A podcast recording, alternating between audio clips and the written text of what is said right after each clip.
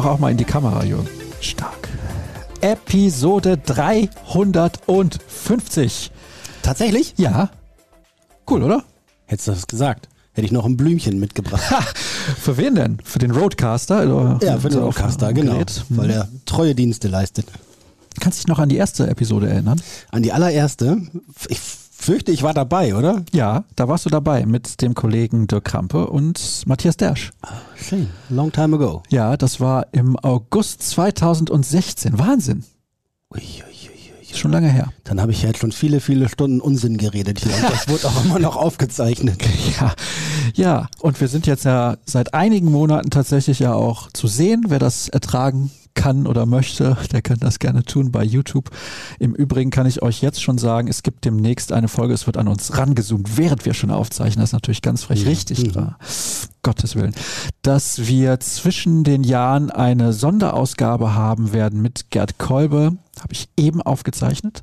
Und da hat Gerd mit mir zurückgeblickt auf das Jahr 1997. Borussia Dortmund Champions League-Sieger und Weltpokalsieger geworden. Er hatte wieder fantastische Geschichten zu Ich muss erzählen. doch kurz sagen, dass Gerd Kolbe äh, quasi das äh, lebende BVB-Archiv ist und oh ja, als, das ist er. als äh, Hobbyhistoriker unfassbare Schätze schon zutage gefördert hat, muss man sagen, aus der gesamten äh, BVB-Geschichte. Er hatte auch die Programmhefte der Spiele mit dabei. Gegen Mhm. Auxerre, Atletico Madrid, Manchester United. Fantastisch. Mhm. Wirklich Ja. fantastisch. Und, um dieses Weltpokalspiel Das ist ein gibt's Highlight. ja wunderbarste Geschichten. Ja, ja, ja. Also das ist wirklich sensationell, was er da zu erzählen hatte. Das müsst ihr euch auf jeden Fall anhören. Da weise ich natürlich dann nochmal drauf hin. Nächste Woche haben wir dann auch Podcast vor Publikum. Da freue ich mich auch schon drauf mit Lars Ricken. Wir sind schon überbucht. Ja, muss ich an der Stelle leider sagen. Also wer noch mit dabei sein will, da müssen wir dann warten, bis das Jahr 2023 angefangen hat. Da werden wir das aber dann auch mal machen. Vielleicht so im März oder sowas. Kommt ja auch immer drauf an, wann die prominenten Gäste Zeit haben. Auch da freue ich mich schon jetzt drauf. Worüber sprechen wir denn heute? Wir sprechen über deinen Trip nach Asien. Mhm. Wir sprechen darüber, dass Sammer und Watzke beim DFB und der DFL gerade richtig tief drin stecken. Und wir sprechen natürlich über die Hörerfragen. Ist ja logisch. Vorgeplänkel, hm, was kann ich mir denn da überlegen? Hatten Ich würde mal wissen, ja, ist richtig. Ich würde gerne mal wissen, wie bist du magentechnisch durch die Asientour gekommen? Es war schon eine äh, größere Herausforderung, äh, so dass äh, aufgrund der klimatischen Bedingungen sehr warm, sehr feucht äh, und das tags und eigentlich auch nachts genauso, äh, war das schon anstrengend und mit dem Essen, Chicken and Rice, überall in unterschiedlichsten Formen und Varianten und äh, Geschmacksschärfen, äh, hat das mich äh, so bei den Lebensmitteln, bei der Ernährung schon echt herausgefordert. Ich hatte damit zu kämpfen. Magst du denn Chicken and Rice nicht? Ja, sehr, sehr gerne mag ich das. Ich äh, esse auch gerne hier ne? Asiatische Gerichte. Ich mag gerne, gerne Thai-Küche. Indisch mag ich auch gerne. Und äh, in Singapur zum Beispiel noch ein bisschen Chinesisch dazu, aber ist ja so ein Schmelztiegel. Da gab es das dann in, in allen unterschiedlichen äh, Darreichungsformen, die man in der gesamten Region so kennt. Und ich habe auch unterschiedlichste davon probiert. Die allermeisten haben mir sehr gut gemundet, wenn sie denn nicht höllisch scharf waren. Hast du jemals nachgewürzt? Äh, nein, also äh, eher gelöscht. Also, falls ihr jemals nach äh, Südostasien kommt und auf der Karte steht spicy, spicy. Nix für uns. Nix für uns. Ist nicht gut. Ja, Nix für uns. das kann ich mir vorstellen. Hm. Ja, aber ansonsten äh, bin ich da gut durchgekommen. Ich habe jetzt noch drei, vier, fünf Tage gebraucht, um mich ein bisschen in der Zeit wieder zurück, recht zurechtzufinden. Den ersten ein, zwei Tage wieder hier war ich dann mittags um drei oder vier plötzlich so müde, weil es natürlich in meinem biologischen Rhythmus irgendwie Mitternacht war. Aber das äh, entwickelt sich so langsam und jetzt nach einer Woche bin ich eigentlich wieder on track. Das freut mich. Ja, also das finde ich wirklich sehr, sehr interessant. Spicy Spicy würde ich, glaube ich, in Asien generell nicht bestellen. Ja. Hat das ein Kollege mal gemacht? ja, ein Kollege hat das gemacht. Ich habe auch mitprobiert. Und äh, ja, Die haben ja in Asien eigentlich kein Brot. Ne? Das ist ein bisschen das Problem, dass man da nicht Brot essen kann, um das zu neutralisieren. Ja, Weil das sagt man ja eigentlich, man soll nichts trinken, man soll Brot essen. Ja, vielleicht mal ein bisschen Reis oder sowas dazu. Ja, ja. Damit kann Mhm. man auch ein bisschen nachhelfen. Ab, abmildern. Und wie war diese gut, Erfahrung? Das sind Erfahrungen, die machst du einfach in deinem Leben. Das ist ja Die richtig. Erfahrung, die machst du einfach. Ja, das ist total gut. Hättest dir sparen können, ne? Nein, dann könnte ich ja jetzt nicht darüber Ja, berichten. gut, okay, klar. Alles doch super. Aber würdest du jetzt nicht nochmal machen? Ich würde mir vielleicht aus dem reichen Angebot auf der Speisekarte diesmal was anderes auswählen. Aber für dich vielleicht was.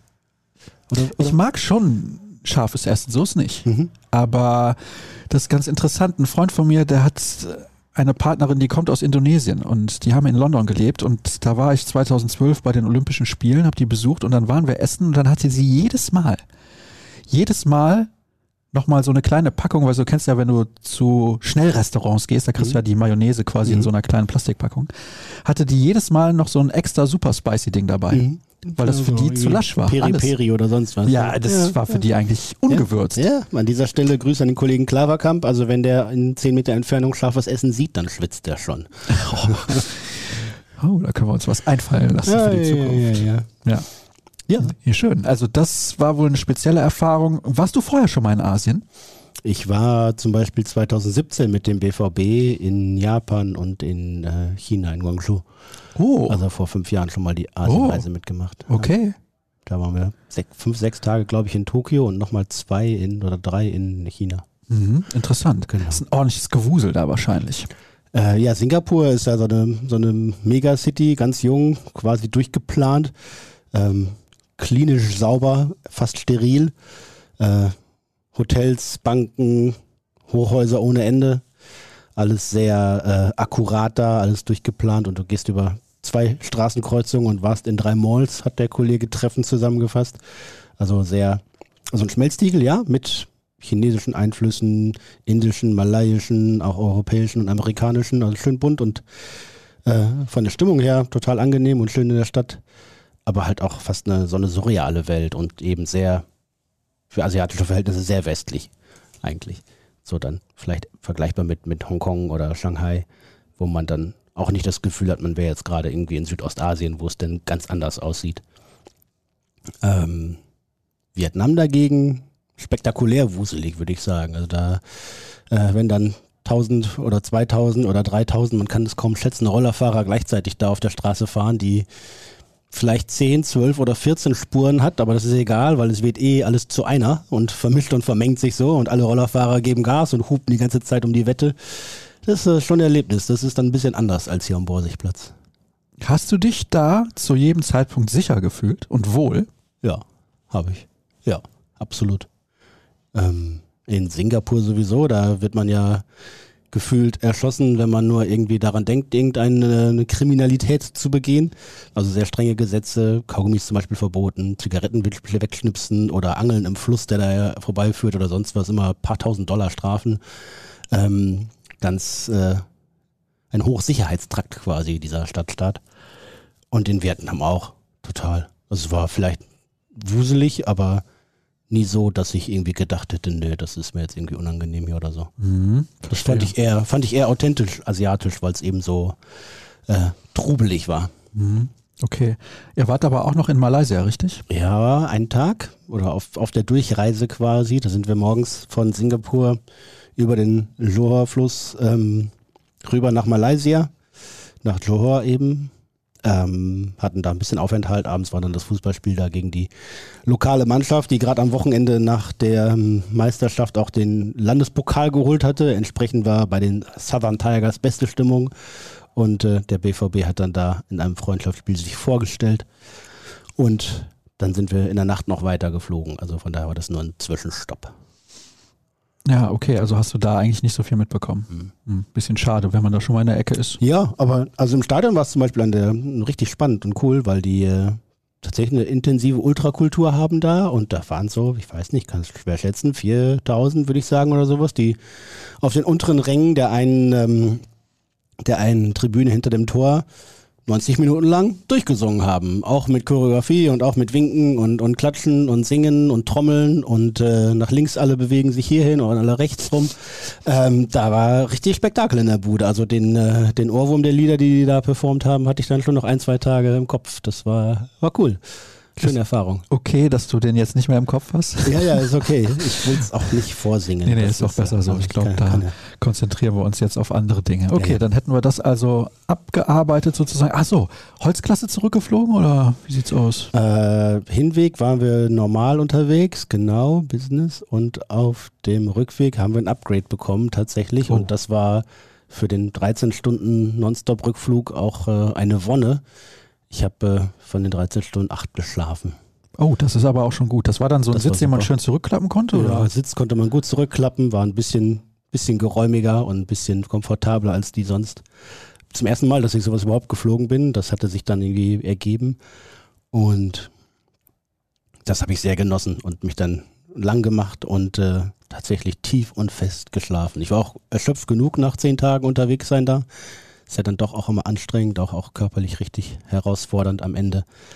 Aber dann hat mir der Rückflug richtig gut getan. Dann bin ich irgendwie, dann gab es irgendwie noch Essen im Flieger und habe ich noch angefangen, einen Film zu gucken, aber das hat nicht lange gedauert. Dann habe ich den ausgemacht und mich lang gestreckt. Das ging tatsächlich so weit und äh, habe geschlafen und als ich wieder wach wurde, habe ich meinen Nebenmann gefragt, da waren wir schon irgendwie kurz vor Österreich. Sehr gut. Glaubst du, dass man in so einem Flieger, also so wie du jetzt geflogen bist, da zurück auch keine Probleme hat, da diesen langen Flug nach Australien mal zu machen? Das könnte man gut schaffen, ja. Mhm. Also wir und wir hatten diese und die Mannschaft, ne, also Team und Trainerstab etc. fliegen dann ja erste Klasse, ne? Und da ist es dann nochmal deutlich bequemer. Kannst du auch richtig komfortabel. Da kann man auch richtig lang liegen. Na gut. Dann müssen wir noch ein bisschen arbeiten ja. und dann kannst du zum Beispiel mit der Familie nach Australien First Class hin und zurück. Ihr seid ja, zu fünft, ne? Ja, das für dich, aber also das ist ja preislich unerschwinglich. Ich glaube 10.000 Euro pro Person hin und zurück. Ja, dann können wir das gleich hier canceln. Liebe Ruhrnachrichten, nein, anders. Lensing Media. Ihr habt es gehört, Jürgen Kors größter Traum ist es, einmal mit der gesamten Familie First Class nach Australien zu fliegen. Nee? Nein. Wo würdest du denn gerne nochmal hinreisen? Also mit der gesamten Familie? Ein Ziel. Ein Ziel, muss ich jetzt sagen? Ein Ziel. Ah, Mittelamerika nächsten Sommer vielleicht also übernächsten Sommer vielleicht. Mittelamerika, okay. Mhm. Belize, Costa Rica, mhm, sowas. Genau. Okay, das ist nicht schlecht. Ja. Das kann ich mir auch vorstellen. Aber es ist wahrscheinlich für in dieser Kategorie ähnlich unerschwinglich, von daher.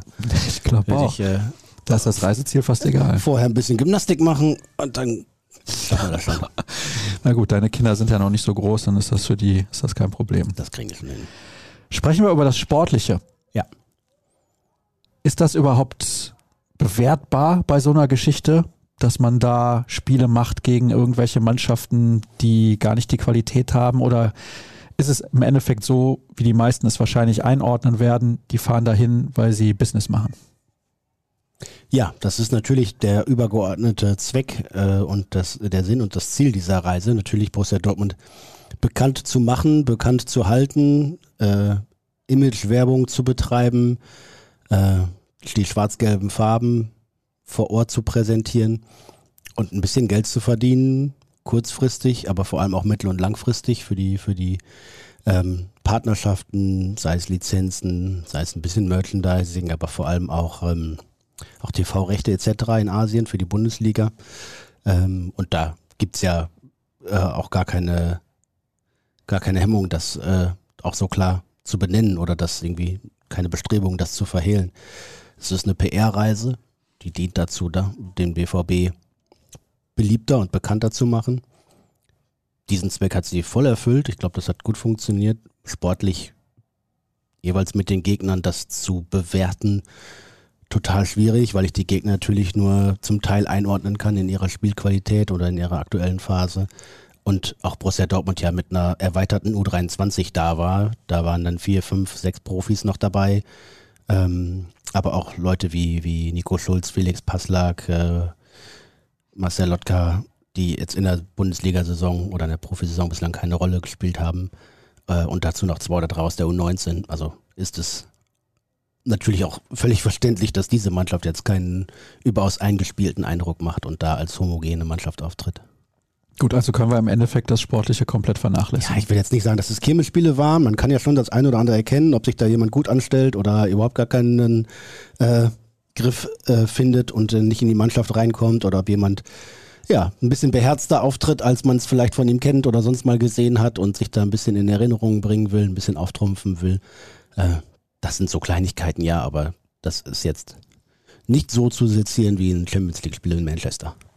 Du bist ja bei uns hier in der Redaktion der Finanzexperte, von daher würde ich gerne wissen, was bringt denn so eine Reise jetzt nicht in einer konkreten Zahl logischerweise, das weiß man nicht, aber was ist das Ziel? Geht es dann nur um Netzwerken? Geht es um Sponsorenerweiterungen konkret? Ja, also ich kann dir sogar eine konkrete Zahl nennen, weil Carsten Kramer im Interview mit uns mit den Ruhrnachrichten das benannt hat. Zweieinhalb Millionen bleiben kurzfristig über. Gewinn bei dieser Reise. Und wenn man bedenkt, dass der BVB natürlich auch einiges in die Hand nehmen muss für diese zehntägige Reise mit Flügen, Hotels etc., äh, ist das schon ein ordentlicher Reinerlös. Das ist ja fast so viel wie einmal Stadion ausverkauft. Ein bisschen weniger. Ja, genau. Ein bisschen weniger als einmal Stadion ausverkauft oder ein, ein Sieg in der Champions League Vorrunde oder so. Ja, genau. Das ist schon beträchtlich. Ähm, ist aber nicht das primäre Ziel, sondern natürlich mittel- und langfristig die Bundesliga da beliebter zu machen, damit die Rechteinhaber in Zukunft mehr zahlen, sich den Namen zu machen, damit die Fans, die schon da sind, vielleicht noch begeisterter sind und weitere anstecken. Und von diesen mittel- bis langfristigen Erlösen erhofft man sich noch deutlich mehr als diese Summe. Ähm, bei Borussia Dortmunds Gesamtumsatz, beim Etat quasi, wenn man so will, macht es zwischen 10 und 20 Prozent aus. Also wir sind bei 50 Millionen und mehr, die der Borussia Dortmund im Ausland umsetzt und erlöst. Die äh, da spielt natürlich TV-Vermarktung eine Rolle, da spielt aber auch Lizenzen eine Rolle, da spielt äh, Merchandising eine Rolle etc. Da kommt einiges zusammen. Das sind manchmal Kleckerbeträge, keine Ahnung. In Vietnam zahlt der Partner dann vielleicht anderthalb Millionen für die Bundesliga-Übertragungsrechte. Aber wenn der jetzt sieht, okay, cool, da hat sich der BVB super präsentiert und wir haben hier eine große Nachfrage, werden diese, Wert, äh, diese Rechte natürlich irgendwann mehr wert, weil sie mit Leben gefüllt sind, weil Borussia Dortmund da war. Und dann äh, ist es ein Investment und ein Aufwand, den man natürlich betreiben muss, mit einem fast hundertköpfigen Trost dahin zu fliegen. Aber ähm, der soll sich dann auszahlen. Und ich denke, das, das wird er auch. Echt, fast 100 Leute waren da? Ja, es sind so, was weiß ich, 25 Spieler und dann Trainerteam, Physios etc. sind nochmal so 15. Dann ein ganzer Schwung an vom, vom BVB Mediateam etc., die da das Ganze begleiten. Ähm, dann Betreuer für die unterschiedlichen Sponsoren, die natürlich mit waren, dabei waren mhm. und mitgeflogen sind. Medienschaffende waren tatsächlich ja fast an einer Hand abzuzählen, weil parallel zur WM in Katar und äh, eine Auslandsreise natürlich nicht den allergrößten äh, Niederschlag findet in der öffentlichen Wahrnehmung und in der Berichterstattung. Aber wir haben das natürlich trotzdem so gut gemacht, wie wir konnten. Ähm, ja, also es kommen schon ein Haufen zusammen. Ne? Die von den Hauptsponsoren, die kommen dann jeweils eigene Betreuer mit da, die dafür stehen. Auch Partner von Borussia Dortmund, die mithilfe von Borussia Dortmunds Spielen und, und Repräsentanz in der Stadt da oder in, in den Ländern mit anderen Partnern vor Ort oder mit anderen Kunden vor Ort ins Gespräch kommen und das natürlich dann als ja, so eine Geschäftsbeziehung um die Ecke mittels Borussia Dortmund äh, das dann äh, platzieren können, was manchmal den Zugang leichter macht. Und so funktionieren ja auch die VIP-Räume etc. In, in vielen Stadien, dass man da immer noch mal einen Kontakt macht. Solange das alles, äh, wie hieß es noch, Pol nicht political correct, sondern äh, ja, ja, du weißt schon, dass die Firmen da nicht Schindluder, Schindluder treiben und ihre ganzen Leute nur Ja, warte mal, ich weiß auch, wie es ja, heißt. Ich weiß, das ja, ist, das sind immer so Wörter. Credibility, irgendwas da, ja, ja. Nee, ah. Credibility ist es nicht. Nee, das ist die Glaubwürdigkeit. Ah, also, mir fällt es nicht mehr ein. Nicht, also nicht, nicht mein Business. Ihr werdet wissen, was ich meine. Ja, ich komme gleich Am Ende der Sendung kommen wir auch noch drauf. Ähm, ja, und so sind das äh, ganz viele unterschiedliche Punkte, die da eine Rolle spielen. Wenn man bedenkt, das Spiel vom BVB in Malaysia haben sich mehr als eine Million Leute auf YouTube angeguckt da äh, und die jetzt alle einen wow. anderen Bezug haben zu okay. Borussia Dortmund. Der BVB hat mehr als 50, Mitte 50 Millionen Follower in den sozialen Netzwerken. Einige davon sind exklusiv nur in Asien, weil natürlich wegen der Sprache sie nur dort funktionieren. Marco Reus hat einen eigenen Kanal mit über einer Million in China. Äh, der BVB einen eigenen Kanal da und ähm, kommuniziert in sieben Sprachen auf 42 Kanälen aktuell. Also es ist schon so, dass Borussia Dortmund nicht, ich will jetzt nicht sagen, eine globale Marke ist, das wäre vielleicht ein bisschen hochgegriffen, aber ein Unternehmen ist, das global denken und arbeiten muss. So müsste man es wahrscheinlich äh, formulieren. Ähm, weil da Wachstumsmärkte sind, da Potenziale vorhanden sind und wir ja auch wissen, dass das Inlandsinteresse A am Fußball und die, die Budgettöpfe für Fußball so an ihre Grenzen stoßen, so langsam. Ne? Also ich glaube, es gibt eine gewisse Fußballmüdigkeit in manchen, manchen Bereichen der Gesellschaft und es gibt natürlich auch ein, ein begrenztes Budget, das noch in den Fußball investiert wird. Die Fernsehgelder haben über 10, 15 Jahre einen rasanten Anstieg erlebt. Jetzt stagnieren sie. Wer weiß, wie es weitergeht. Ich glaube eher nicht weiter nach oben, zumindest nicht in der aktuellen Denkweise und, und Verkaufsweise. Und so muss man sehen, dass man sich das Geld dann vielleicht woanders einsammelt, das man braucht. Im Endeffekt, Jürgen, wenn ich dir jetzt gerade richtig zugehört habe, hat man gar keine andere Wahl. Weil es gibt natürlich den einen oder anderen, der sagt, müssen die dann nach Asien? Mhm. Muss das sein? Was soll so eine Reise? Aber die Zahlen, die du gerade genannt hast, sind ja schon sehr beeindruckend. Also ja. im Prinzip musst du da jedes Jahr hin, weil ich bin ganz ehrlich, der BVB war ja auch in den USA. Mhm. Ich bin mir nicht sicher, ob die USA so viel Wachstum ermöglichen wie Asien. Vielleicht nicht, aber auch da plant der BVB Großes. Die nächste Reise soll im kommenden Sommer in die USA führen. Und dort will der BVB auch sein drittes Auslandsbüro aufmachen, also eine ständige Dependance da haben. Ich glaube in Zusammenarbeit mit, mit Sport5, mit dem Vermarkter. Ähm, nach Shanghai und Singapur wäre dann New York das dritte BVB-Büro im Ausland. Und die Reise soll eben nach Nordamerika führen. Ähm, dazu sagte mir Carsten Kramer zum Beispiel, dass die Merchandising Umsätze in den USA siebenstellig wären und Tendenz stark steigend. Ne? Und das ist äh, mehr als äh, wahrscheinlich in äh, Lünen und Schwerte zusammen, um das mal über den Daumen zu brechen. Ja, okay, das also, kann man ne? natürlich auch so sehen, ja. Du musst das Geld einsammeln und dafür musst du dich dann manchmal auf den Weg machen und für Borussia Dortmund ist es eine klare geschäftliche Strategie, einmal im Jahr ins Ausland zu fliegen, in, auf einen anderen Kontinent zu fliegen und für sich zu werben. Und ich, äh, ja, man kann dem gegenüberstehen, wie man will, man kann es auch kritisieren. Gleichzeitig waren, ich glaube, weiß nicht, ob es das erste Mal war, aber das erste Mal, dass mir so aufgefallen ist, eine ganze Handvoll Fans aus Deutschland dabei. Tatsächlich, ja. ja. Also fünf bis zehn, so auch teilweise aus der Ultraszene oder Edelfans, die mitgefahren sind, mitgeflogen sind und einfach dabei sein wollten. Und von daher gibt es vielleicht auch, ich will nicht sagen Akzeptanz, das wäre vielleicht auf die große Masse auch äh, ein großes Wort, aber zumindest ein Verständnis für die Notwendigkeit dieser Aktionen.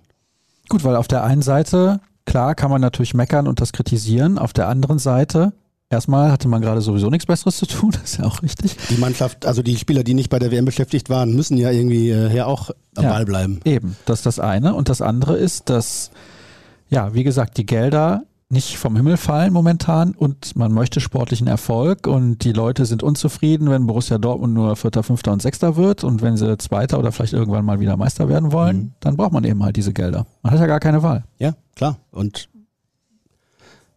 wenn jetzt noch die deutsche Fußballnationalmannschaft ah, bei einem interkontinentalen. Wettstreit, der diesjährlich in äh, der Wüste von Katar stattfand, für den deutschen Fußball etwas mehr Werbung gemacht hätte, dann wäre es vielleicht auch für die Bundesliga mal wieder leichter, sich an den Mann zu bringen.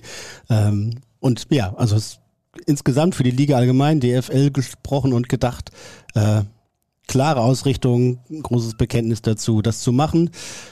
Aber es machen erstens A, wenige Clubs und dann auch nicht mal alle gut. Eintracht Frankfurt zum Beispiel war in, war in Japan, hat zwei tolle Testspiele da gemacht mit viel äh, Berichterstattung und viel äh, Breitenwirkung.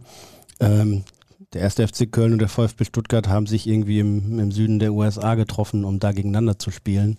Das interessiert dann natürlich keine Sau. Ja, gut.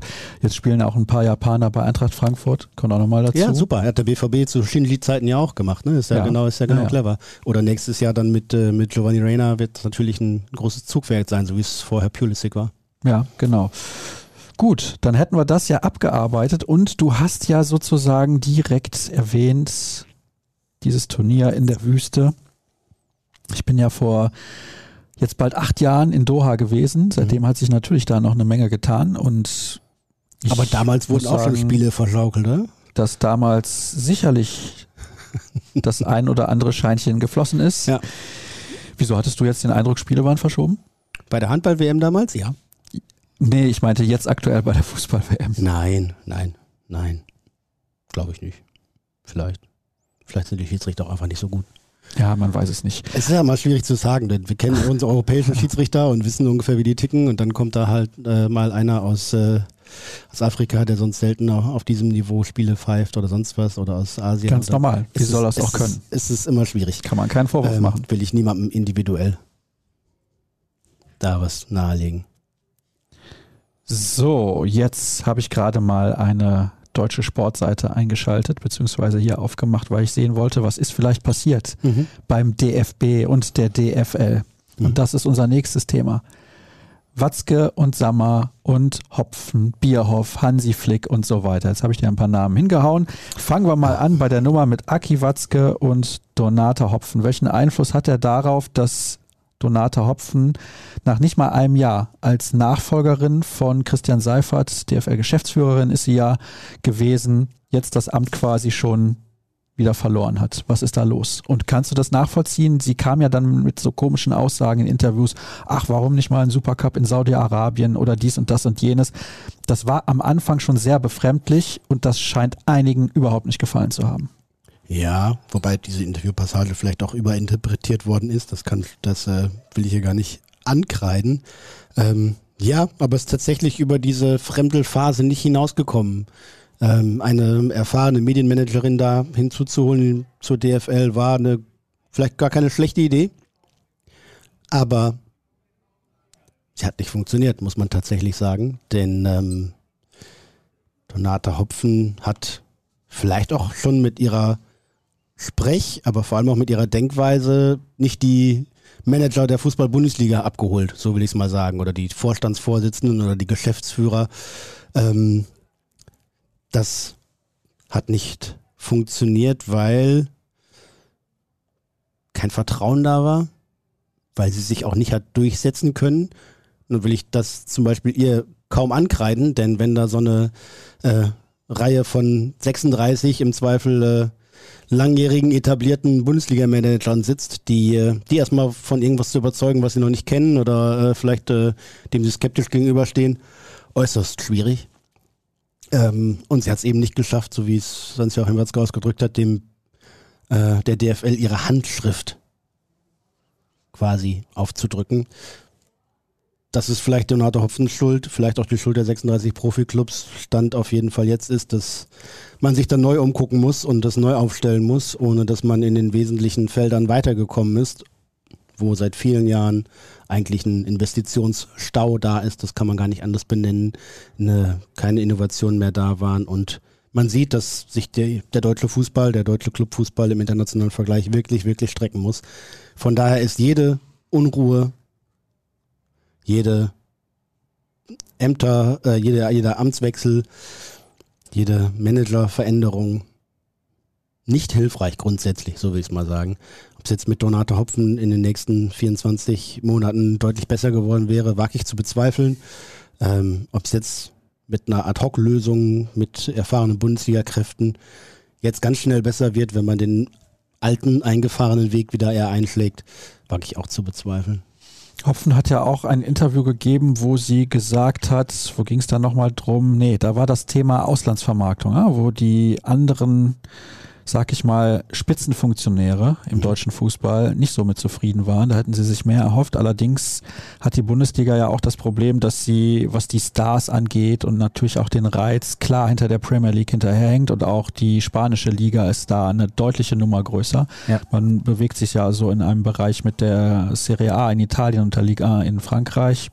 Und das sieht man dann ja auch finanziell. Also die anderen beiden Ligen sind deutlich voraus, insbesondere die Premier League.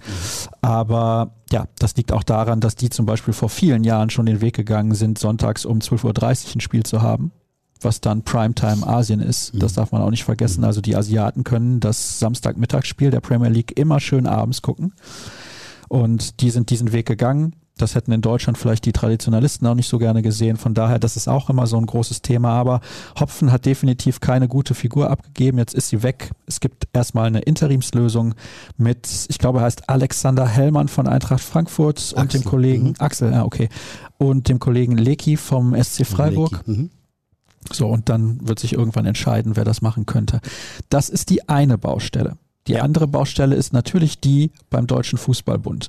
Oliver Bierhoff ist nach vielen, vielen Jahren beim DFB nicht mehr in dieser Rolle jetzt aktiv, mhm. hat sich verabschiedet und vielleicht auch, das werfe ich jetzt mal so rein, ein paar Jahre zu spät, ähnlich wie bei Joachim Löw, könnte man jetzt drüber diskutieren.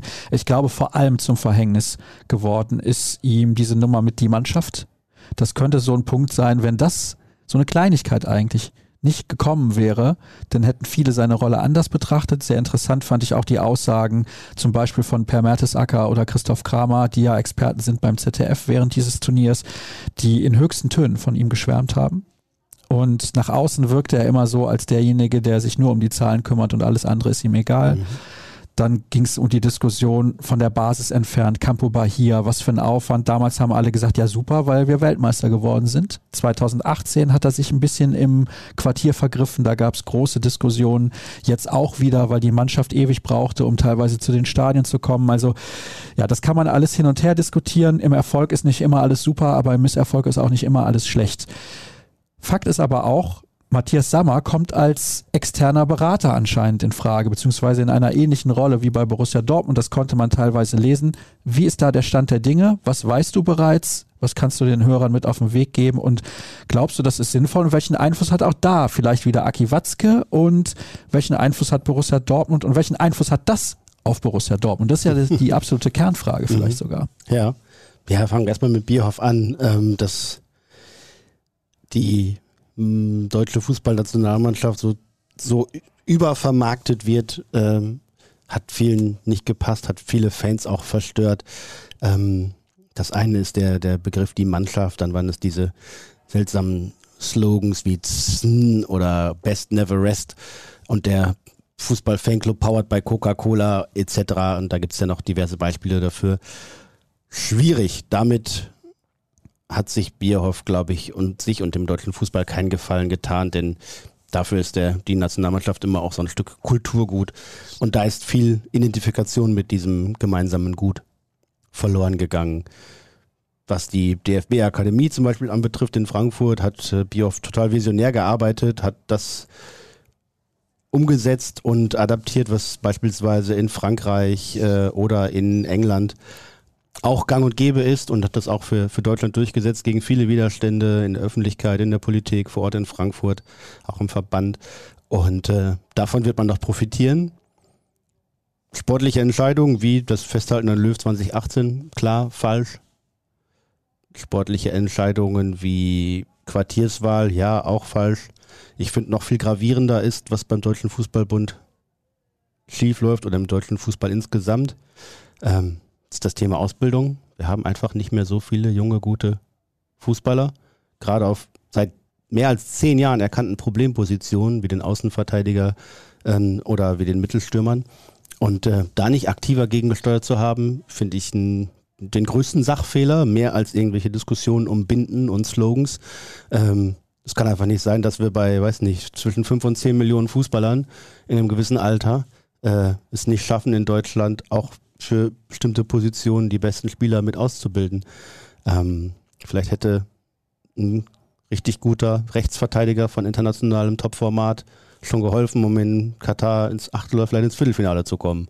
Vorne haben dann ja Füllkrug und Havertz noch zumindest irgendwann ihre Tore gemacht, aber die Außenbahnen sind natürlich ein Dauerproblem. Und äh, wenn man sich erinnert, 2014 haben dann da Benedikt Höves des Links und äh, Skodran Mustafi Rechtsverteidiger, zwei Innenverteidiger auf den Außenbahnen Ja, und nur weil Mustafi sich verletzt hat, hat Lahm dann auf einmal genau. auf der Position gespielt, wo genau, er eigentlich hingehört genau. Und Kimmich hatte auch angefangen, ist dann irgendwann in die Mitte gegangen, wo er auch stark und toll ist. Ähm, aber das Problem ist ja nicht gelöst, dass wir da einfach keinen Nachwuchs haben auf, auf gewissen Positionen ähm, und insgesamt auch nicht mehr die Menge an Talenten, die nach oben durchstechen. Ich glaube, das ist der inhaltlich größte Vorwurf, den man dem Deutschen Fußballbund aktuell machen kann, damit auch dem mittlerweile Direktor Nationalmannschaften, vorher, vorher DFB-Direktor oder Geschäftsführer Nationalmannschaften heißt es, glaube ich. Ähm, das ist eine. So, jetzt ist Hans-Joachim Watzke. Halb zog es ihn, halb sank er dahin und äh, griff dann zu, als sich die Gelegenheit bot, über den Aufsichtsratsjob bei der DFL qua Amt auch erster DFB-Vizepräsident und damit auch da in der Verantwortung. neben seinen Jobs bei Rot-Weiß Erlinghausen, bei Borussia Dortmund, bei der ECA, für das UEFA-Exekutivkomitee kandidiert er auch im kommenden Jahr. Ähm, schon eine erkleckliche Ämterhäufung für jemanden, der eigentlich immer gesagt hat, mir reicht Dortmund, ich will gar nichts anderes machen. Also, wo nimmt der Mann die Zeit her? Äh, ja, der hat schon ein paar Stunden mehr am Tag vielleicht als andere oder muss sich immer viele Gedanken machen ähm, und viel telefonieren und viel unterwegs sein. Ähm, ja, aber er gehört auch zu denjenigen, die in den letzten fünf bis zehn Jahren regelmäßig über den DFB geschimpft haben, die Entwicklungen äh, angeprangert haben. Ähm, und äh, er hat sich da mit Kritik nicht zurückgehalten. Dann soll er es jetzt eben besser machen und gemeinsam mit Bernd Neuendorf, mit dem Präsidenten dafür sorgen, dass der DFB äh, A, schnell wieder Ruhe bekommt nach der Aufarbeitung dieses WM-Desasters und B, dann auch schnell erfolgreich durchstarten kann. Denn in gerade mal anderthalb Jahren steht eine Heimeuropameisterschaft an. Die braucht der DFB finanziell, die braucht der deutsche Fußball insgesamt, um wieder für sich zu werben, um wieder noch mehr Kinder, die Tendenzen gehen alle nicht in eine gute Richtung, ähm, für Fußball zu begeistern, um Fußball in Deutschland auf dem sehr, sehr hohen Niveau, das er aktuell hat, auch zu halten und äh, dann eine erfolgreiche EM zu spielen im eigenen Land. Also das ist äh, schon eine Aufgabe. Ich würde gerne Optimismus raushören bei dir, aber irgendwie tue ich das nicht so ganz, weil ja. du redest von Baustellen und dass da viel gemacht werden muss. Und die Sache ist ja immer, wenn du irgendwie ein Problem hast, wie jetzt aktuell, wir haben keine Außenverteidiger, wir haben keinen Mittelstürmer. Wir können jetzt nicht die Ausbildung umstellen, per sofort. Ja, und in zwei Jahren ja. haben wir dann plötzlich beim Turnieren weg, das ist der Mittelstürmer. So läuft das ja nicht. Das wird nicht funktionieren, genau. Da sind, muss man die Weichen früher stellen, beziehungsweise kann erst später davon profitieren und das ernten. Ja, aber gleichzeitig ähnlich wie bei der EM 21, jetzt bei der WM 22, gucke ich mir den deutschen Kader an und denke, da sind nicht viele Mannschaften deutlich besser besetzt als die Deutschen, aber es kommt im Zusammenspiel, im Gesamtgebilde nicht das raus, was man sich davon versprechen kann. So, jetzt pass auf. Bestes Beispiel Marokko. Ja. Mir soll keiner erzählen, dass Marokko einen besseren Kader hat als Deutschland. Definitiv nicht. Und Japan, mit allem Respekt, da spielen Zweitligaspieler aus Deutschland. Mhm. Das ist ja dann schon als reiner Fakt nicht möglich, ja. weil sonst würde dieser Spieler ja nicht beim VfL Bochum spielen, sondern der würde irgendwie spielen bei Bayer Leverkusen, Leipzig, Dortmund oder weiß der Geier was, ja. wenn der so gut wäre. Ist er aber nicht. Ja, und in, bei Deutschland hast du wahrscheinlich allein zehn Spieler, die die Champions League gewonnen haben, mit den ganzen Bayern, Chelsea, Manchester City noch nicht. Die wollen nee, noch. City aber noch nicht. Aber vielleicht kommt man auf knapp 10, die, oder sagen wir sagen, auf, auf an die 20 wahrscheinlich, die mal im Halbfinale der Champions League gestanden haben. Ja, locker. Und die in ihren äh, in Top-Clubs in ganz Europa spielen. Und ist halt blöd, wenn du im ersten Spiel mit Musiala den besten Mann nach einer Stunde rausnimmst. Ja, nicht so glücklich. Das ist richtig. Also klar gab es auch falsche Trainerentscheidungen bei diesem Turnier, aber ich glaube, da gab es viele Probleme mehr, denn die ersten 60, 70 Minuten gegen die Japan waren ja auch klasse, also waren ja auch ordentlich. Ne? Da musst du einfach deutlich höher führen und dann ist gut. Aber das hat die Mannschaft nicht geschafft und ist dann eben immer für ein bis zwei Gegentore gut. Aber auch das war ja jetzt keine neue Erkenntnis, die wir plötzlich in Katar gesammelt haben, sondern dass, äh, dass Deutschland zu viele Gegentore schluckt, ist ja seit Jahren ein Dilemma. These. Ja. Hans-Joachim Watzke mhm. ist ab Sommer 2000 23. Nicht mehr Geschäftsführer von Borussia Dortmund, sondern Carsten Kramer macht das. Ja, hau ich jetzt einfach mal raus. Und Watzke macht noch mehr bei DFB, UEFA und so weiter und so fort. Vorstellbar, ja oder nein? Und was würde das für eine Veränderung sein für den BVB? Was wäre das für ein Einschnitt? Ähm, ja, perspektivisch vorstellbar, aber noch nicht im nächsten Sommer, sondern erst irgendwann später. Also 24, 25 um Fünf, den Dreh? Ich glaube, Verträge laufen bis 25 aktuell. Ja, Verträge heißen ja nichts. Ja, gut, aber ich glaube, das ist schon der Plan, oder? Jetzt ist ja gerade auch ein neuer Vorsitzender gewählt worden vom e.V. Der braucht ja vielleicht auch irgendwann mal wieder einen Nachfolger. Kann ja auch sein. Ähm, ja, aber perspektivisch kann es gut möglich sein, aber ich glaube auch, dass Hans-Joachim Watzke Borussia Dortmund zu sehr am Herzen liegt, als dass er sich hier A, die Verantwortung nehmen lässt und B, auch den Einfluss äh, abgeben möchte. Also dafür, dafür ist er doch zu sehr daran interessiert, dass seine Interessen auch gehört werden und im besten Fall auch umgesetzt werden. Dass er hier die, die Ruder ganz aus der Hand nimmt, äh, so zeitnah, kann ich mir nicht vorstellen. Kann ich mir ehrlich gesagt auch nicht vorstellen, aber ich wollte es auf jeden Fall mal angesprochen haben, weil natürlich viele dann kommen und sich die Frage stellen, Wenn du so viele Ämter hast, gibt es nicht mal irgendwann eins, das du vielleicht mal abgeben solltest. Mhm. Mhm. Oder? Ja, also keine Ahnung. Wie gesagt, von Erlinghausen bis äh, UEFA Exco ist eine große Bandbreite. So, jetzt kam eben eine Meldung rein. Das ist das Schöne bei so einem Teleprompter, weil der Kollege Kiska, der kann uns ja leider quasi nicht einfach hier reinquatschen. Also könnte er rein theoretisch, macht er aber nicht. Er hat uns auf den Teleprompter eine News gespielt und da stand nur Co-Trainer Peter Hermann verlässt den BVB. Ja. Und dann bin ich mir eben mal auf die Vereinswebsite und aus gesundheitlichen Gründen hat er den Verein gebeten, die sofortige Freigabe zu erteilen. Erstmal, wir wünschen alles Gute. Peter Hermann, der zwar nur sehr kurz beim BVB war, das spielt aber gar keine Rolle. Selbst wenn er nur drei Tage beim BVB gewesen wäre, ist die Gesundheit natürlich das Allerwichtigste. Und ja, das ist natürlich jetzt etwas, das kommt aus heiterem Himmel. Können wir noch gar nicht richtig einordnen. Also es gibt diese reine Meldung, dass er jetzt halt seine Karriere auch komplett beendet. Also er geht jetzt nicht irgendwie zu einem anderen Verein oder vielleicht, wo er ja ewig war, zu Bayer Leverkusen, sondern er sagt, das war's jetzt. Wir wollen auch nicht spekulieren, was er hat, das spielt auch gar keine Rolle. Nein, nein, wenn er sagt, es geht nicht mehr, dann, dann äh, wird das so sein. Ähm, es war ja schon, es bedurfte schon einer großen Überredungskunst, glaube ich, bei ihm und in seiner Familie dann durch ihn, dass er dem Job bei BVB überhaupt zusagt und dass er, er den sagt, ja, komm, ich stehe dir bei, ich komme da mit, ich mache das, ähm, ich helfe dir da als Co-Trainer, als erfahrener Bundesliga-Kenner, als jemand, der weiß, wie Mannschaften funktionieren oder auch nicht funktionieren, wie der Stimmung und Schwingung auf dem Trainingsplatz äh, aufnimmt und, und äh, resorbiert. Ähm, da wird er fehlen, denn ne, Edin ist gerade 40 geworden, Geppi ist nochmal zwei, drei Jährchen jünger, glaube ich. Also Sebastian Geppert, der andere Co-Trainer. Ja, da werden sie sich umgucken und bemühen müssen, um da noch jemanden ins Boot zu holen, der vielleicht diesen Faktor Erfahrung, den diese beiden auf diesem Niveau nicht haben, dann anders nochmal verkörpern kann. Aber erstmal auch von mir alles Gute an Peter Herrmann. Das muss ja jetzt relativ schnell gehen. Im Idealfall natürlich bis zum 2. Januar, wenn Trainingsauftakt ist, äh, mit Beginn auf die, mit Blick auf die zweite Saisonphase. Ob das so schnell sich realisieren lässt, da würde ich mal ein Fragezeichen hintermachen. Man hat ja auch einen gewissen Anspruch, also man holt ja nicht irgendwen. Ja, also ein Hütchenaufsteller wird man sich schon finden lassen, aber der hilft dir ja im Zweifel nicht weiter. Den Job würde ich machen für die Kohle.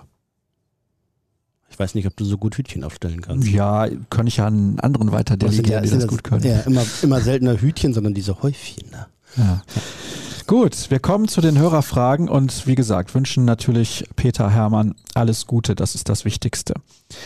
Moin, ihr Granaten. Stichwort Asientour. Hat sich dort ein Nachwuchsspieler nachhaltig empfohlen bzw. so in den Vordergrund gespielt, dass es sich lohnt, in den nächsten Monaten genauer hinzuschauen? Das fragen sogar mehrere Leute. Ja, da sind jede Menge Spieler dabei, bei denen es sich lohnt, genauer hinzuschauen. Denn wenn die bei Borussia Dortmund beispielsweise in der U19 spielen, dann gehören sie auf jeden Fall zu den besten ihrer beiden Jahrgänge. Ähm, ja, hervorgestochen sind zwei, drei, wo ich denke, ja, genauer im Auge behalten. Einer ist, ist äh, Samuel Semi Bamba, der auch drei Tore geschossen hat. Waren es drei? Ich glaube drei das in, in in Testspielen. Und äh, auch sonst mit einigen Aktionen durchaus für Furore gesorgt hat. Der hat auf jeden Fall diese Chance, die diese Asientour ja für die ganzen Talente war, äh, auch genutzt, um sich da nochmal nachhaltig in Erinnerung zu bringen. Ähm, ob der jetzt kurz vor dem Durchbruch bei Borussia Dortmunds Profimannschaft steht, da würde ich mal große Fragezeichen dran machen und auch um Zurückhaltung bitten, denn es sind immer noch ganz, ganz junge Jungs, ähm, wo man nie weiß, wann geht die Reise in welche Richtung, wann kommen welche Leistungssprünge oder eben auch Dellen. Ähm, aber der, ja, gehört seit Jahren natürlich auch zu, zu deutschen U-Nationalmannschaften. Beim BVB äh, spielt er seit der U9, hat er mir, glaube ich, erzählt. Also auch ein, ein Dortmunder Junge, der den Club gut kennt. Ähm, der hat auf jeden Fall auf sich aufmerksam gemacht. Auch noch zwei, drei andere, ich glaube, Sumaila Kulibali ist nicht mehr so weit weg vom, vom Profiniveau, wie es äh, zwischendurch mal war. Ähm, Justin Jinma hat mir auch gut gefallen. Der ist ja von Werder Bremen ausgeliehen für die U23 und möchte irgendwie auch perspektivisch in den Profifußball, kann das auch. Äh, Spieler wie, wie Marco Pasalic, der hat ja auch schon ein paar Profiminuten auf der Uhr. Ähm, sicherlich auch jemand, den man im Auge behalten kann und sollte. Das auf jeden Fall. Gab auch ein paar Spieler, die ja eher überfordert waren mit dem Niveau, das dann in dieser Mischung aus U23 Profi und U19 Mannschaft äh, dann vorgegeben war und die deutlich ihre Schwierigkeiten hatten. Ähm, aber auch das gehört ja dazu. Na gut, sie müssen natürlich auch lernen und auf dem Niveau dann irgendwie besser werden oder halt eben nicht. So ist's. Seid ihr auch happy, dass viele unserer Spieler früh und unverletzt von dieser unsäglichen Veranstaltung in Katar zurück sind? So können sich alle, hoffentlich ausgeruht, frühzeitig voll auf den BVB und die Rückrunde vorbereiten. Ja, ein paar mussten ja jetzt hier wieder antanzen. Ja, ja, Ja. nur ein paar. Und Guerrero allerdings, wo man immer so ein bisschen Sorge hat, der ist ja noch mit dabei. Ja. Ähm, tatsächlich standen heute acht WM, heute, wir zeichnen am Mittwoch auf, acht WM-Fahrer beim BVB wieder auf dem Rasen. Die fünf deutschen Jungs, Süle, Schlotterbeck, Brandt, Adeyemi, Mukoko, die beiden Belgier, Hazard und Meunier und äh, Rayner, USA.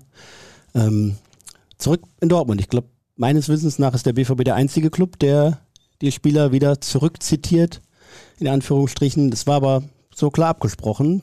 Trainiert bzw. Fußball gespielt wird bis zum kommenden Wochenende. Das wäre dann entweder WM-Viertelfinale oder eben mit dem BVB am Samstag noch der Christmas Cup in Bukarest und das Weihnachtssingen im Stadion am Sonntag und dann sind drei Wochen Pause, drei Wochen Urlaub für alle. Das war äh, vorher so besprochen und dadurch, dass diese Jungs mit ihren Mannschaften halt frühzeitig aus dem Turnier ausgeschieden sind, mussten den halt in Dortmund nochmal antreten und da war beim Training ordentlich Intensität und Zack drin. Also es ist nicht nur ein Zeichen nach außen so, wir wollen, sondern auch ein Zeichen nach innen. Wenn der BVB besser werden will und mit Platz 6 ist niemand happy, dann muss auch mehr gearbeitet werden. Und damit haben die angefangen, bevor noch die Pause kommt über Weihnachten. Zu Recht. Moin nach Dortmund. Morey steht wieder auf dem Platz. Kann man abschätzen, wann er wieder eine Option im Kader sein wird? Und habt ihr Infos, ob mit ihm geplant wird, auch über den Sommer hinaus? Wäre er zumindest als Backup eine Option, aber auch dafür sollte er verletzungsfrei bleiben. Das weiß man halt nie. Das weiß man nie und bei ihm natürlich im Speziellen nicht. Ähm, ja, er trainiert wieder. Im Mannschaftstraining habe ich ihn jetzt noch nicht wieder gesehen. Und auch da ist er dann jetzt, jetzt schon mehr als anderthalb Jahre raus. Wenn er dann irgendwann im Januar, Februar vielleicht wieder da komplett mitmischen kann, weil es die Gesundheit zulässt, dann war er fast zwei Jahre raus. Und von daher die Erwartungen an ihn und für ihn wirklich niedrig ansetzen, ohne ihm das Potenzial zu einer Rückkehr in die Bundesligamannschaft äh, absprechen zu wollen, ist der Weg natürlich sehr, sehr weit geworden. Beste Grüße an den besten Podcast. Rechnet ihr mit einer schnellen Entscheidung zum Bellingham-Transfer? Die Frage dürfte ja wohl kaum noch sein, ob er geht, sondern wann und wohin. Schade, denn täglich grüßt das Murmeltier. Ja, ist Borussia Dortmunds Geschäftsmodell, werthaltige Transfers zu realisieren. Der nächste wird Jude Bellingham sein. Äh, man wird sich zusammensetzen jetzt in den nächsten Wochen mit der Familie, dem Berater und Lud und die BVB-Bosse, also Hans-Joachim Watzke, Sebastian Kehl. Und dann wird man sprechen, was sind eure Wünsche und Vorstellungen, was sind Dortmunds Wünsche und Vorstellungen. Ähm, ich glaube nicht, dass man ihn aktuell zu irgendeiner Form von Vertragsverlängerung mit irgendeiner wie auch immer gearteten Ausstiegsklausel oder sonst was äh, überzeugen kann. Ausstiegsklausel will der BVB nicht, hat der Spieler im Zweifel auch nichts von. Äh, und ob der Vertrag jetzt bis 25 läuft oder bis 26, spielt dann im Endeffekt vielleicht auch nicht mehr die allergrößte Rolle. Ähm, und ich kann mir nach dem, was Claude Bellingham jetzt auch auf internationalem Niveau mit der Nationalmannschaft erlebt, sprich, da ist er einer der herausragenden Spieler, mannschaftsübergreifend, einer der besten Mittelfeldspieler bei diesem Turnier. Ähm, Wird es Angebote noch und nöcher geben? Ähm, ich glaube, der FC Liverpool interessiert sich brennend für ihn.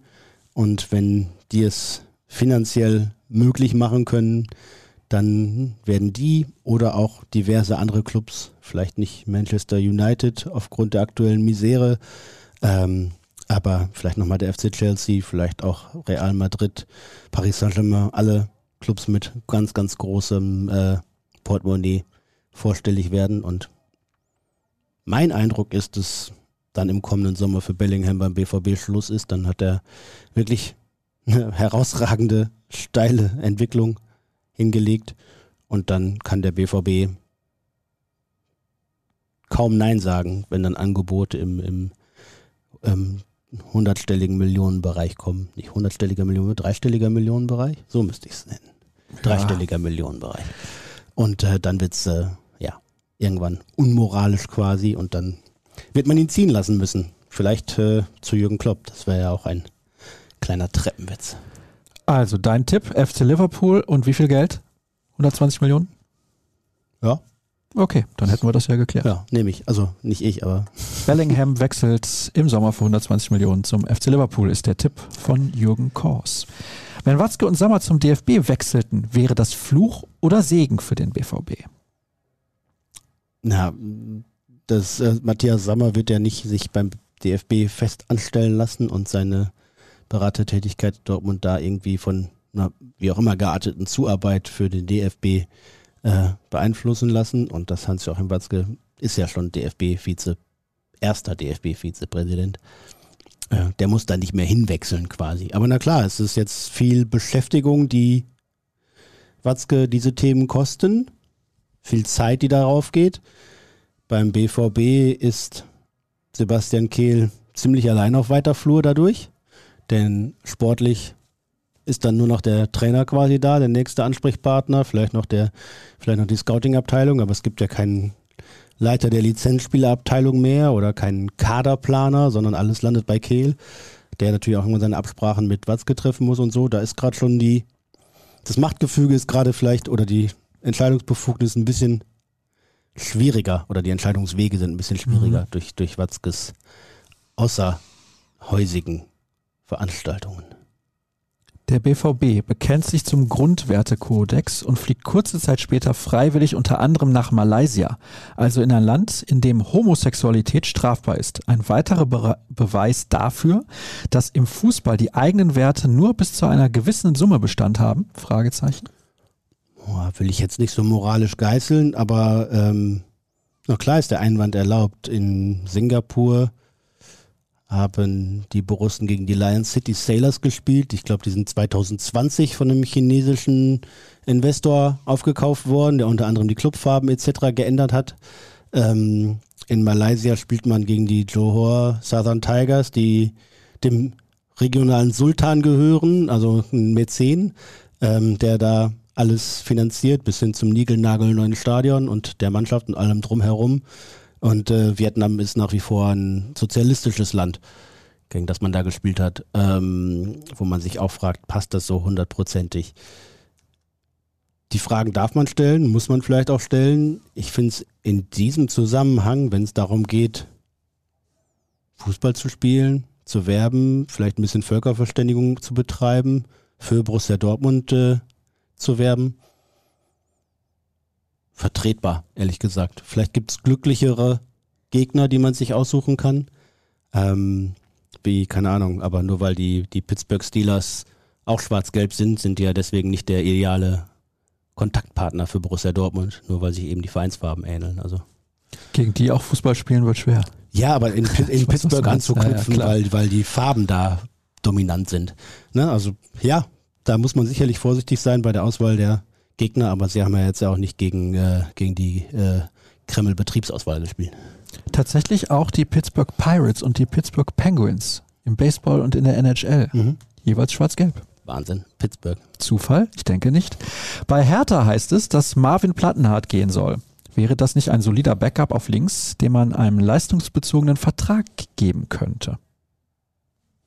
Ja, leistungsbezogenere Verträge als bislang sind ja eh geplant also kurz- und mittelfristig, um eben noch einen zusätzlichen Ansporn zur Leistung zu geben und dann auch nur mehr zu zahlen, wenn auch mehr eingenommen wird durch gute Leistung. Jetzt pass auf. Ob es jetzt plattenhart äh, sein muss, weiß ich nicht, ob der jetzt die große Lösung ist. Aber na klar, wir haben eben über die Außenverteidigerposition gesprochen.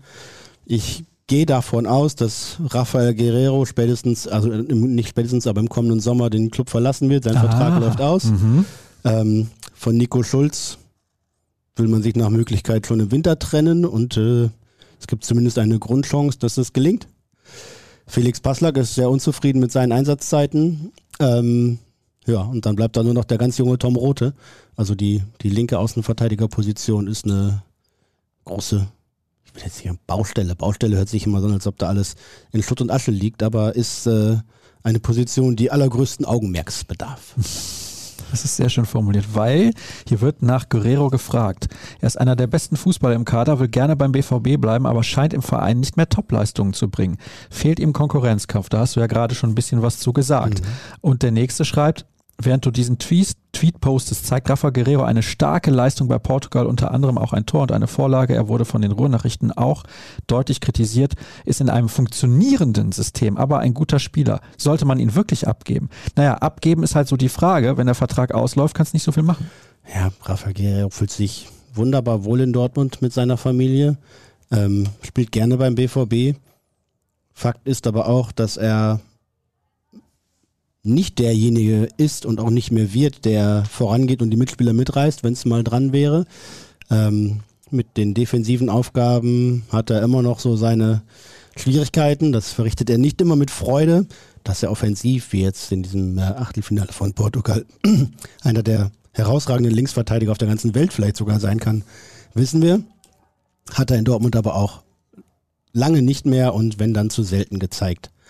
Ähm, und das allergrößte Fragezeichen ist natürlich seine Verfügbarkeit. Durch die permanenten Verletzungen sind seine Ausfallzeiten einfach so, so oft und so lang inzwischen, dass äh, wenn Borussia Dortmund den Umbruch, der im vergangenen Sommer begonnen wurde, und natürlich nicht nur beim Personal, sondern auch bei der Einstellung zum Beruf, bei der Leistungswilligkeit, beim Erfolgshunger, bei der Gier etc vorangetrieben werden soll, dann muss man natürlich bei Rafael Guerrero in den letzten zwei Jahren auch Fragezeichen machen, ob er da tatsächlich derjenige war, der Borussia Dortmund mhm. rausgerissen hat. Ich finde ihn einen tollen Fußballer, bitte nicht falsch verstehen.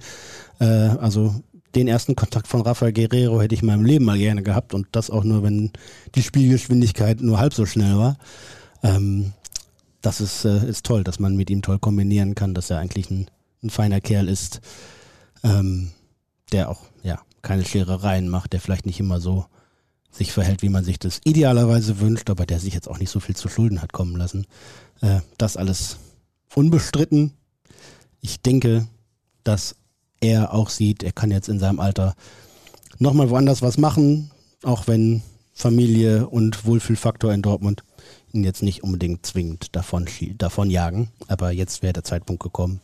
Und da er ablösefrei ist, wird sich vielleicht für ihn ja auch nochmal doppelt lohnen, jetzt den Schritt zu machen. Jetzt pass auf, da kommt eine Anschlussfrage, das ist ganz interessant. Hey ihr Hayopais, wie kann es sein, dass Guerrero in Dortmund kaum vier Spiele in vier Wochen beschreiten kann, weil er verletzt ist bei der WM, aber vier Spiele in fast zwei Wochen? Ernährung im Mannschaftshotel, Wohlfühlfaktor, Dortmunder Klima, euer Jingle löst Glücksgefühle aus, grüßt Roman. Mhm. Ähm, ja, ich glaube, Ernährung im Mannschaftshotel ist jetzt nicht das große Thema und Wohlfühlklima weiß ich auch nicht. Ähm, er wäre ja auch gar nicht, das muss man ja auch pikanterweise dazu sagen, gar nicht Stammspieler hinten links, wenn sich nun der Mendes von Paris Saint-Germain nicht verletzt hätte. Äh, dann wäre er gar nicht erste Option. Aber ähm, ja, es ist ja auch leider schon häufiger mal vorgekommen, dass sich Rafael Guerrero in Diensten der portugiesischen Nationalmannschaft verletzt hat. Von daher glaube ich nicht, dass es der Ort ist oder die Mannschaft oder sonst was, sondern vielleicht dann eher äh, eine unglückliche Verkettung von, von Ereignissen. Aber ich gönne ihm, dass er da ein tolles Turnier spielt. Ich weiß nicht, wie weit es geht für die Portugiesen. Ähm, aber er kann sich auf jeden Fall wunderbar ins Schaufenster stellen und vielleicht ja schon damit für sich werben und für einen neuen Arbeitgeber empfehlen. Wie bewertet ihr die journalistische Arbeit des Artikels Die Akte Mokoko vom Spiegel? Ich habe kein Spiegel Plus Abo und daher diesen Artikel nicht gelesen. Ja, dann können wir nicht über ungelegte Eier reden. Ähm, ich habe ihn gelesen und es ist natürlich eine intensivste Recherche mit, äh, mit, mit einer Tiefe, die äh, bemerkenswert ist. Ähm, dieses Thema Mokoko und tatsächliches Geburtsdatum und familiäre Zusammenhänge ist eins, das immer mal wieder hochkocht. Ich glaube, der Spiegel war das und vorher die Bunte, die dazu berichtet hat. Ähm, Kann man jetzt über die Seriosität mancher Blätter streiten. Ja, aber bei, also beim Spiegel dann irgendwann aber auch nicht mehr. Das wollte ich jetzt auch gar nicht ähm, gesagt haben. Genau. Und ja, es scheint da immer noch Frage, also nicht Fragezeichen, aber Unklarheiten zu geben. Ähm, aber solange niemand da handfeste Beweise, sprich Papiere auf den Tisch legen kann, ähm, finde ich auch nach wie vor. Der Junge ist jetzt zwar inzwischen 18, aber da geht es dann irgendwie so weit in die Privatsphäre, dass, äh, dass ich da gar nicht spekulieren will, weil ich denke, das verbietet sich. Ähm, aber es ist natürlich ein journalistisches Thema, dass die Geschwader, die diese, äh, dieses Nachrichtenflaggschiff dann auf so ein Thema losschickt, äh, das ist schon bemerkenswert und ja, das Ergebnis allemal lesenswert. Wie hoch ist die Wahrscheinlichkeit, dass der BVB nicht mit Hummels oder Reus verlängert? Ist es an der Zeit für einen Abschied? Äh, wie hoch die Wahrscheinlichkeit, dass sie nicht verlängern? Null Prozent. Ähm, bei Mats Hummels gehe ich schwer davon aus. Da deutet eigentlich alles auf Vertragsverlängerung hin. Ich habe es vorige Woche nochmal aufgeschrieben. Äh, Mats ist nicht nur bei der Leistung in der Hinrunde jetzt, wenn man die letzten beiden Spiele mal ausklammert, äh, eine absolute Führungsfigur, sondern auch darüber hinaus in der Kabine für den Trainer einer der wichtigsten Ansprechpartner. Ähm, ein ganz wichtiger Faktor in ganz vielen Dingen. Ähm, da bin, gehe ich sehr wahrscheinlich davon aus. Bei Marco Reus würde ich dann eher noch vielleicht ein paar Abstufungen machen, aufgrund seines gesundheitlichen äh, Zustandes gerade. Ne? Wie, wie fit ist er wirklich? Äh, wann kann er wieder Fußball spielen? Wann sind die Schmerzen im Sprunggelenk endlich weg, dass er dann auch wirklich wieder äh, zocken kann? dass er dem BVB mit Leistung immer noch helfen kann, hat man zu Beginn der Saison, glaube ich, über, über Wochen oder Monate auch gut gesehen. Auch da war er im fortgeschrittenen Fußballeralter immer noch einer der Besten ähm, und hat, dem, hat den Borussen danach ja auch leidlich gefehlt, muss man ja tatsächlich sagen. Ähm, von daher, da würde ich, wenn dann eher noch ein Fragezeichen setzen. Andersrum könnten wir ja gerne mal diskutieren, wenn Borussia Dortmund den Umbruch vorantreiben will und wirklich mal einen Cut machen will, dann muss man sich vielleicht auch mal von alten Zöpfen trennen und sagen, dann jetzt aber richtig und äh, vielleicht mit beiden nicht zu verlängern, weil das dann eben die Generation, die nachwachsen soll als Führungsspieler, Kobel, Schlotterbeck etc., ähm, dann auch in die Position bringt, Verantwortung zu übernehmen und übernehmen zu müssen. Ja, aber kannst du dir leisten, Bellingham und Hummels mit ihrer Attitüde im gleichen Sommer zu verlieren? Ich würde es nicht tun. Siehste. Tress hat mal den Verkauf von Top-Talenten als wichtigen Bestandteil der Strategie bezeichnet. Nach Bellingham und in Ansätzen Mokoko drängt sich jedoch kein Top-Talent auf und mir fehlt aktuell die Fantasie für einen weiteren 100 Millionen Transfer. Muss der BVB seine Strategie ändern? Ähm, nee, muss er nicht. Ähm, der Transfermarkt hat sich zwar deutlich äh, verändert und leidet immer noch unter den Covid-Nachwirkungen.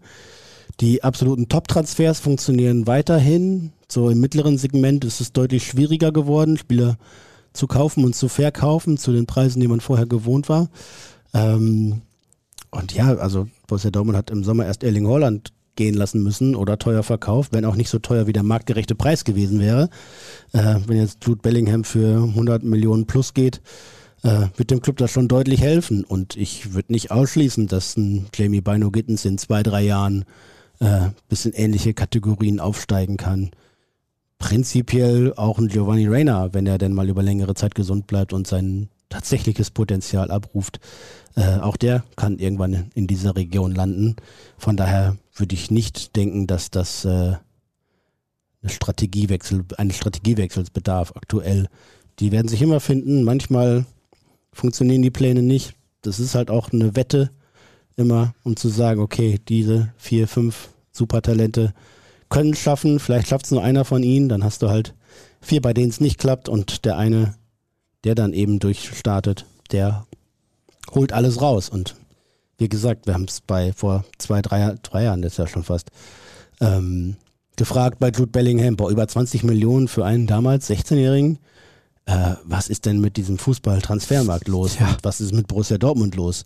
Und äh, nach, bei ihm ist diese Rechnung, diese Wette voll aufgegangen. Ist bei euch nach 15 Spieltagen die Erkenntnis angelangt, dass ihr den BVB vor der Saison überschätzt habt? Ähm, nee, ich würde nicht sagen, dass wir ihn überschätzt haben, denn wenn ich mir die Spieler und ihr Leistungspotenzial anschaue, dann würde ich immer noch sagen, ist es eine Mannschaft, die klar auf Platz 2 stehen muss in der Bundesliga, vom Kader her. Äh, auch wenn Leipzigs Kader vielleicht gar nicht so viel schlechter ist, in manchen Positionen oder manchen Bereichen sogar besser. Ähm, aber es haben halt zu viele Störfaktoren reingewirkt, als dass diese Mannschaft dauerhaft das Niveau hat erreichen und vor allem halten können, dass sie zu leisten imstande ist. Punktuell hat sie es geschafft, aber selten mal über zwei oder drei Spiele am Stück. Ähm, und das wird die große Aufgabe sein für die Rückrunde. Nicht nachlassen, gegen keinen Gegner kann Borussia Dortmund sich erlauben, mit angezogener Handbremse zu spielen. Das geht immer schief. Und äh, ja, diese Leistungsbereitschaft muss einfach in die Mannschaft rein. So, noch eine Frage zu den Marketingreisen. Da haben wir eben aber ganz ausführlich ja, schon drüber ja. gesprochen und die beantwortet das, glaube ich, zumindest hier nochmal was zu Guerrero. Der ist wirklich sehr im Fokus aktuell. Ja, du hast den Tweet abgesendet, wahrscheinlich als parallel Portugal gegen die Schweiz lief, oder? Ja, tatsächlich. Ja, das, das hat natürlich seine Auswirkungen. Ja, so ist es. Wie geht es Aller nach seiner zweiten Operation? Das wissen wir nicht. Wir können ja nicht mit ihm sprechen. Ja, also da habe ich auch nur tatsächlich die, die Quellen, die öffentlich sind oder ein, zwei Hinweise mal, ähm, ja, dass die zweite OP notwendig war, war nicht unwahrscheinlich im Vornherein. Ähm, jetzt ist es so gekommen, das wirft ihn natürlich erstmal zurück, wenn man daran denkt, dass er schnellstmöglich wieder auf dem Platz stehen möchte. Ähm, wir hoffen, dass es ihm gesundheitlich den entscheidenden Schritt voranbringt, dass er die äh, diesen Krebs endlich los wird, dass er nach einer weiteren Therapie, die jetzt dann ja wahrscheinlich anstehen wird, danach endlich äh, frei ist von, vom Krebs und dann wieder an Fußball denken kann und auf den Platz zurückkehren kann, früher oder später. Ähm, aber ich glaube, für diese aktuell laufende Bundesliga-Saison ist damit nicht zu rechnen.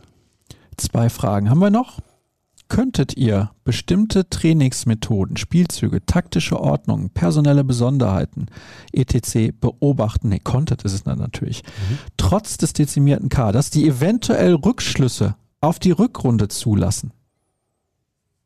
Du warst ja jetzt heute also, auch nochmal beim Training. Ja, ja, äh, beim Training jetzt weniger. In, in Asien hat beispielsweise Daniel Mahlen eine deutlich zentralere Rolle in der Offensive gespielt. So er als zweite Spitze, so offensiver als ein Zehner, aber ein bisschen, bisschen hinter der eigentlichen Spitze. Ähm, eigentlich eine Position, die er auch so mag und will, denn äh, er spielt ja gar nicht gerne draußen auf dem Flügel und das äh, sieht man ihm ja auch leider sehr, sehr häufig an, dass er da nicht gerne spielt. Ähm, ja, wenn das noch was werden soll mit Donny Malen und Borussia Dortmund, dann muss der Spieler sich A strecken und B, ja, vielleicht ist es immer wieder mal eine Option, mit zwei Stürmern zu spielen und ihn da so einzubinden, denn ich glaube, dass er da eine deutlich wertvollere Rolle spielen kann, als wenn er äh, mürrisch und äh, mit hängenden Schultern links außen wartet, dass irgendwas passiert und der Ball zu ihm kommt. Das, das ist denke ich auch. Ja. Das ist so eine Sache, ne? Das ist er dann nicht, nicht wie nur gegen den Ball im 4-4-2, sondern auch mit Ball in einer Art 4-4-2 mit vorgezogenen, hochgeschobenen Außen ähm, und eben viel Bewegung im Zentrum, wenn dann ein Achter vorstößt, der neuneinhalber sich ein bisschen fallen lässt und äh, mal hierhin und dahin ausweicht und Kombinationswege sucht. Und davor dann noch eine zentrale Spitze. Ich kann mir das nach wie vor gut vorstellen. Natürlich im Idealfall mit einem eher größeren, robusteren, physisch starken Stürmer, der auch einen Kopfball beherrscht, wie Modest. Das äh, Glaube ich aber nicht mehr, dass das noch funktionieren wird. Haller dann eher auch nicht. Aber warum sollte man nicht mal Malen und äh, Mukoko zusammen da in der Spitze aufstellen? Könnte ich mir durchaus gewinnbringend vorstellen, wenn denn vorher ausreichend Spielverständnis und Verständnis für den Mitspieler im Training dann auch eingeübt wird und die Laufwege und die Abstimmungen passen. So, jetzt pass auf. Letzte Frage. Ich weiß, du freust dich schon richtig drauf. Sven Mislintat das Mastermind im Scouting wurde beim VfB Stuttgart ja freigestellt. Sollte der BVB jetzt nicht alles versuchen, ihn als starken Mann neben Kehl zurückzuholen, in Anbetracht der Riesenherausforderung der weiteren Kaderplanung und als Turnaround? Und der nächste fragt, kann der BVB es sich leisten, einem Sven Mislintat kein Vertragsangebot zu machen? Du merkst, die Hörer hätten ihn gerne in Dortmund. Ja, das kann ich auch gut verstehen, denn äh, die Arbeit, die er hier geleistet hat, äh, hat immer noch Maßstäbe gesetzt. Ich glaube auch an anderen Stellen, auch in Stuttgart war seine Arbeit deutlich besser, als sie jetzt im Endeffekt dargestellt und gemacht wird.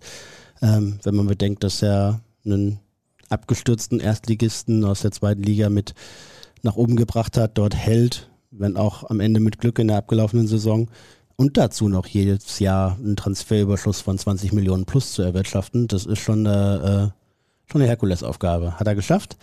Ähm, ich habe es nicht verstanden und ich glaube auch nicht, dass der BV, dass der VfB, sorry, äh, in der neuen Kombination um Längen erfolgreicher sein wird. Vielleicht erstmal am Anfang, das kann sein, weil es was Frisches und Neues kommt. Also wenn Labadia kommt und Toni Polster nicht, kann ich eh nicht ernst nehmen. Ja, siehst du, genau. Ähm, also Bruno Labadia hat auf, in den letzten Jahren auf allen Stationen durchaus Erfolg gehabt, nur selten nicht, selten langfristig. Ähm, ja, und Sven Mislintat, die, die Wege nach Dortmund sind kurz. Er ist mit vielen Entscheidungsträgern gut bekannt. Ähm, die Frage ist halt, wie man ihn installieren könnte, denn ich kann mir nicht vorstellen, dass Sebastian Kehl freiwillig einen wesentlichen Teil seiner Kompetenzen abgeben würde, um äh, Sven Mislintat da, da Gestaltungshoheit zu überlassen.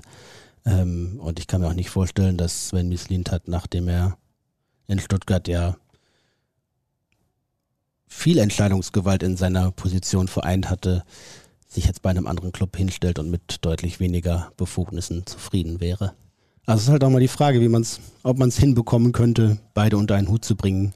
Ich äh, sehe das aktuell nicht. Aber das kann sich A schnell ändern und B, äh, ja, klar, muss man Sven Mislintat im Auge behalten und bevor der irgendwo anders unterschreibt, natürlich auch erstmal schauen, ob man ihn selbst nicht irgendwie einbinden kann. Aber Leiter der Scouting-Abteilung wird er natürlich nicht mehr, nachdem er jetzt irgendwie Geschäftsführer, Sportdirektor oder sonst was war. Ne? Also da muss man auch immer sehen, aus welchen Positionen die Leute kommen und was die denn dann für den eigenen Club machen können und wollen. Wenn du dich entscheiden müsstest zwischen Kehl und Misslintat, wen würdest du nehmen? Oh, das wäre schwer, da müsste ich ganz ja. viel abwägen. Naja, ich weiß. Leichte Fragen gibt es hier nicht. Leichte Fragen gibt es nicht. Also die Antwort kann ich nicht in zehn Sekunden geben. Aber wir haben keine Zeit mehr, Jürgen, denn ich muss natürlich noch wissen, ich frage das so oft. Ich weiß, wir sprechen uns nicht mehr vor Weihnachten. Was gibt es oh. bei euch nochmal zu essen? Raclette. Ja, ist korrekt. Ach, tatsächlich, ich konnte mich noch erinnern. Ja. Wir haben es noch nicht besprochen zu Hause, aber ich gehe davon aus. Ja, man darf das nicht ändern. Man muss immer das Gleiche essen. Ach, da bin ich total flexibel. Aber in den letzten Jahren war es immer so und ich gehe davon aus, dass der Wunsch bestehen bleibt. Ja, sehr gut. Vielen Dank, Jürgen. Ja, gerne, Sascha. Danke und dir und danke den äh, Hörern für ja, natürlich. fröhliche Fragen. 350 Folgen sind jetzt rum. Nächste Woche dann mit Stargast und mit der Krampe. so, das soll es gewesen sein. Das war ein lustiger Abschied. Schaut rein bei Twitter. At rnbvb, at Jürgen Kors, at Sascha Staat und so weiter und so fort. ruhrnachrichten.de slash bvb. Das war's für diese Woche. Nächste Woche dann, wie gesagt, wird am Mittwoch diese Spezialausgabe aufgezeichnet. Auch mit Video, also da könnt ihr euch drauf freuen. Ausgestrahlt wird dann, ich nehme an, am Donnerstag. Das war's für heute. Bis zum nächsten Mal. Tschüss. Tschüss.